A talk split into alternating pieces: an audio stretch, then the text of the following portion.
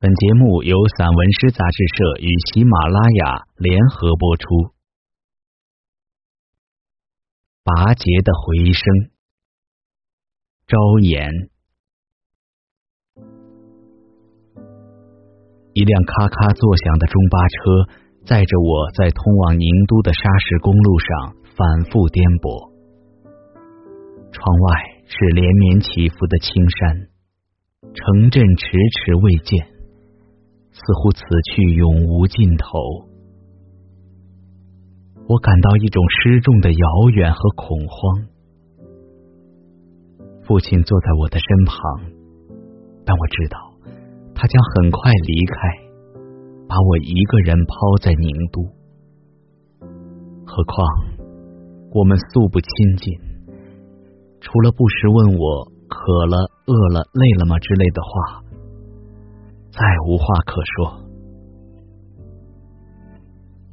车上还有一二十个前往新学校报道的农村少年，这唯一的一趟班车让我们不约而同了。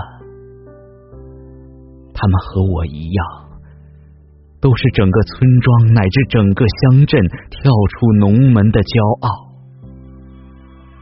对于一种全新的、标志着命运转向的生活，都有着不可抑制的兴奋和憧憬。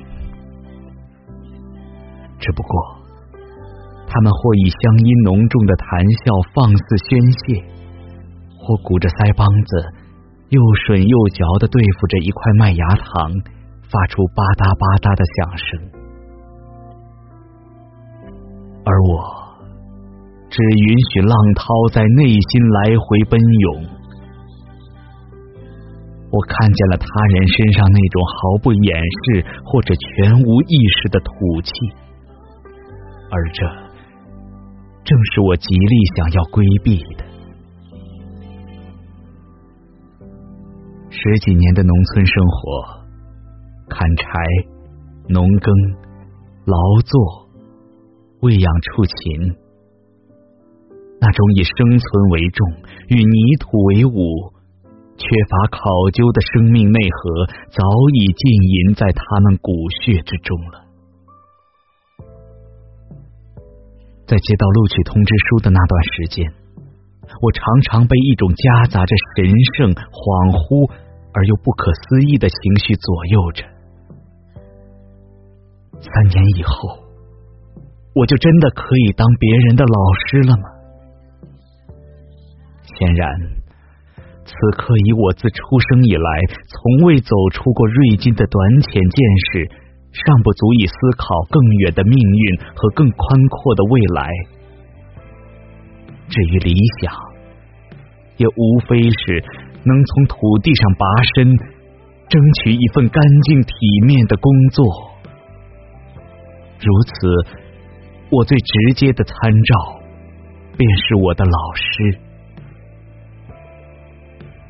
那些从城里来的年轻女教师，都有着披肩的长发、白皙的皮肤，穿鲜美的长裙，配优雅的高跟鞋，身上散发一股似有似无的淡淡清香。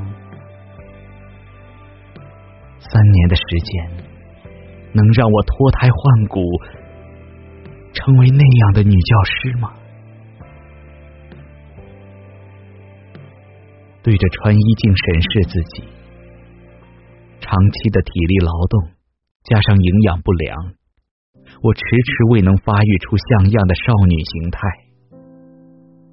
我面黄肌瘦，个头矮小，那些与烈日为伍的盛夏双抢时光，还为我的鼻翼种下了一颗一颗的小雀斑。摊开双手。掌心里又粗又厚的黄色老茧，像魔咒一般如影随形，怎么也不能斩草除根。手背上谜面般分布着冻疮和柴刀、镰刀、割禾刀留下的深深疤痕。这个夏天，我去县城参加录取前的体检。穿着红的耀眼的劣质塑料凉鞋，被工作人员当作小孩子呼来喝去。我拿着那张体检表，上面写着：身高一百四十八厘米，体重七十斤。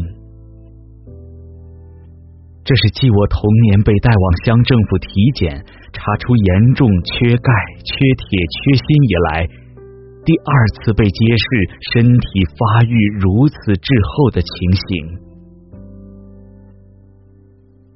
有许多年，我忽视着它的存在，但是现在，它提醒着我，使我对未知的师范生活充满了焦虑和不安。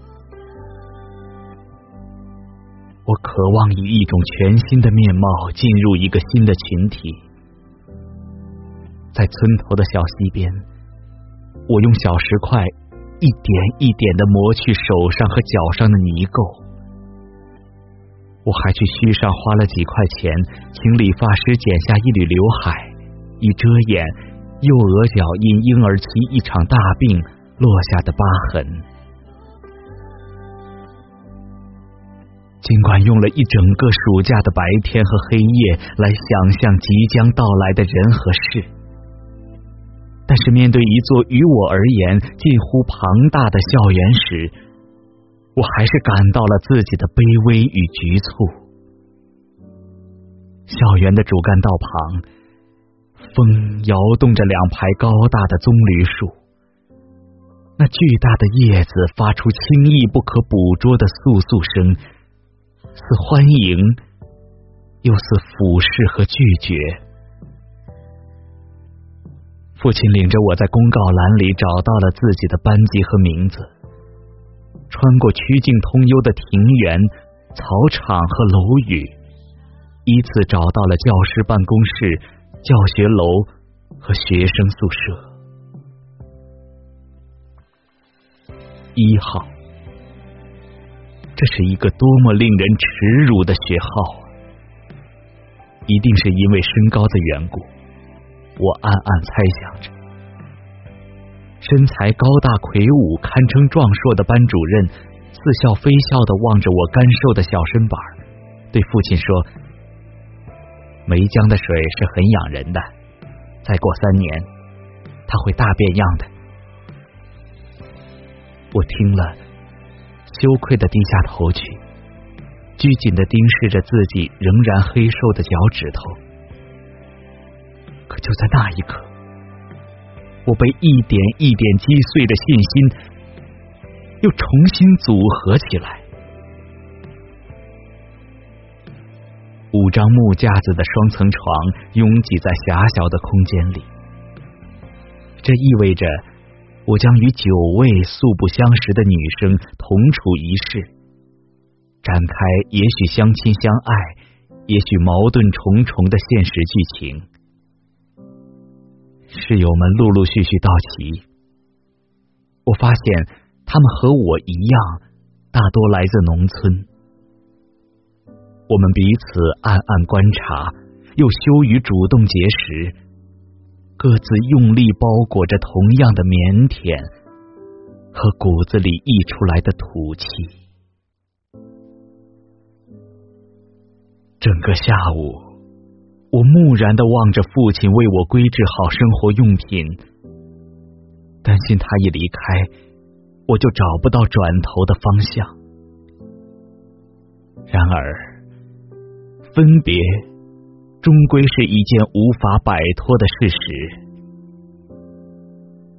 父亲找到了高我两届的远房表哥，其实我与他是第一次见面，带我们在校外简易的馆子里吃了一餐饭，然后他站在校门口朝我摆手，迈着坚定的步伐背身而去，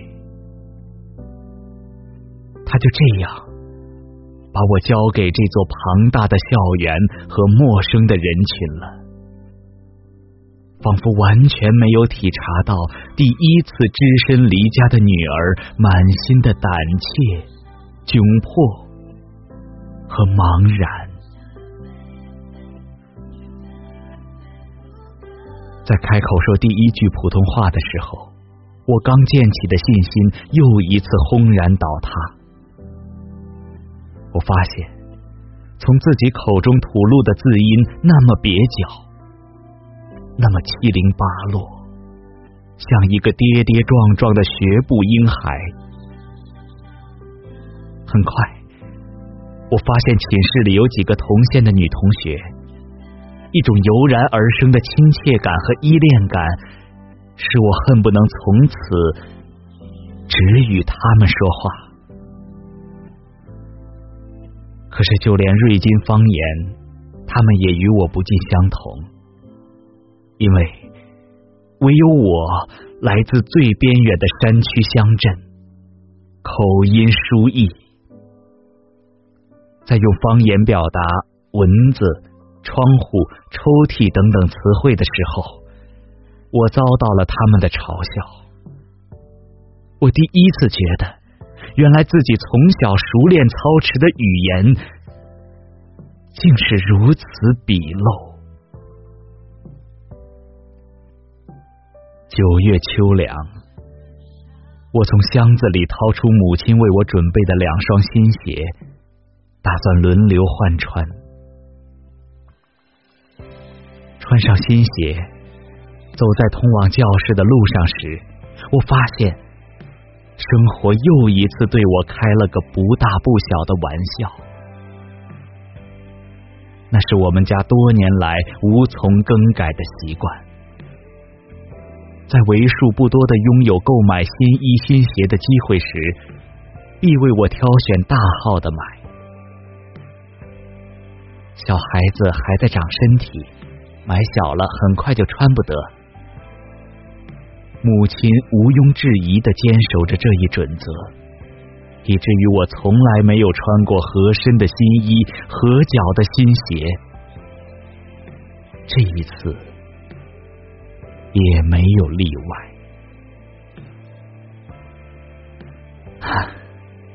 我要怎样快速的拔高我的身子，才能赶得上他们的大呀？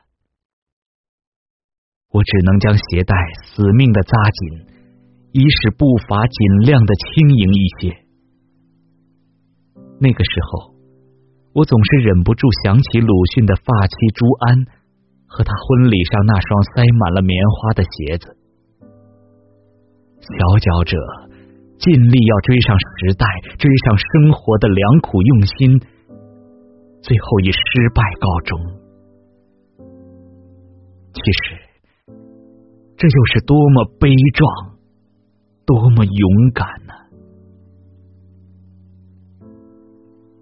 我在路上遇到一个貌似与我同车来到宁市的男生，见他穿着一双鞋底宽厚而笨重的白色波鞋，每踩一脚，鞋后跟都要亮起一道红光，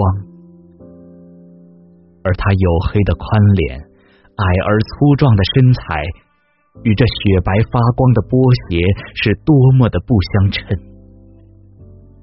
他一定也意识到了这一点，低着头，每走一步都像在强按住底气的不足。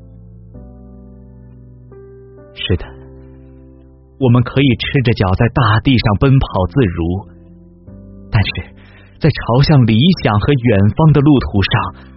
我们还需要摆脱太多过往的负重与羁绊，在新的环境里找到自己迈步的姿势。高年级兄弟班的学长来教我们做广播体操，我发现那个仅见过一面的表哥竟然也在其中。他与他的同学谈笑风生的样子。让我想到了“如鱼得水”这个词。显然，他也认出了我。也许是想到父亲请他吃饭、拜托他关照的责任；也许是我羞怯畏缩的样子令他心生怜悯。他走过来，很大方的向那些同学介绍了他的表妹。表哥长得高大帅气。看得出，他的人缘也不错。那些教广播体操的学长对我多了几分耐心，至少不会轻易露出轻视或烦躁的态度。天知道我的潜能怎么会在短短的几天内被激发的淋漓尽致。我学得很好。尤其是和那些怎么也纠正不过来的同手同脚的人相比，简直堪称完美。我开始在心里暗暗的想：父母给予我的，也许不仅仅是幼年的疾病和少年的土气，还有自我的成长。我的活动范围不再局限于三点一线。黄昏来临的时候，我会穿过那两排高大的棕榈树，走出校门，行走在梅江河畔，看河边绿意葱茏的菜畦，看落日为水口塔涂上金色的光辉。当我成为其中再自然不过的一部分。那种真实的沉浸与融入，驱散了最初的惶恐和不安。有同学相邀晨跑，锻炼身体。每天黎明时分，我们开始在城南大桥上奔跑，桥面应和着我们的脚步，发出沉闷的回响，带动一阵轻微的震颤。当我大汗淋漓的返回校园时，太阳还未升起。不知从什么时候起，我发现新鞋不再显得那么宽大，那么笨重。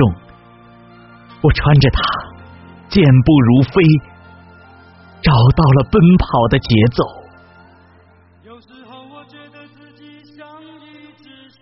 教室里有一台黑白电视机。每天晚自习准时播放新闻联播，我们可以一边听一边练习书法。而在我的内心，则暗藏了一个不为人知的目的，那就是跟着播音员校正我那由民办老师教的汉语拼音，以及随之带来的不标准的普通话。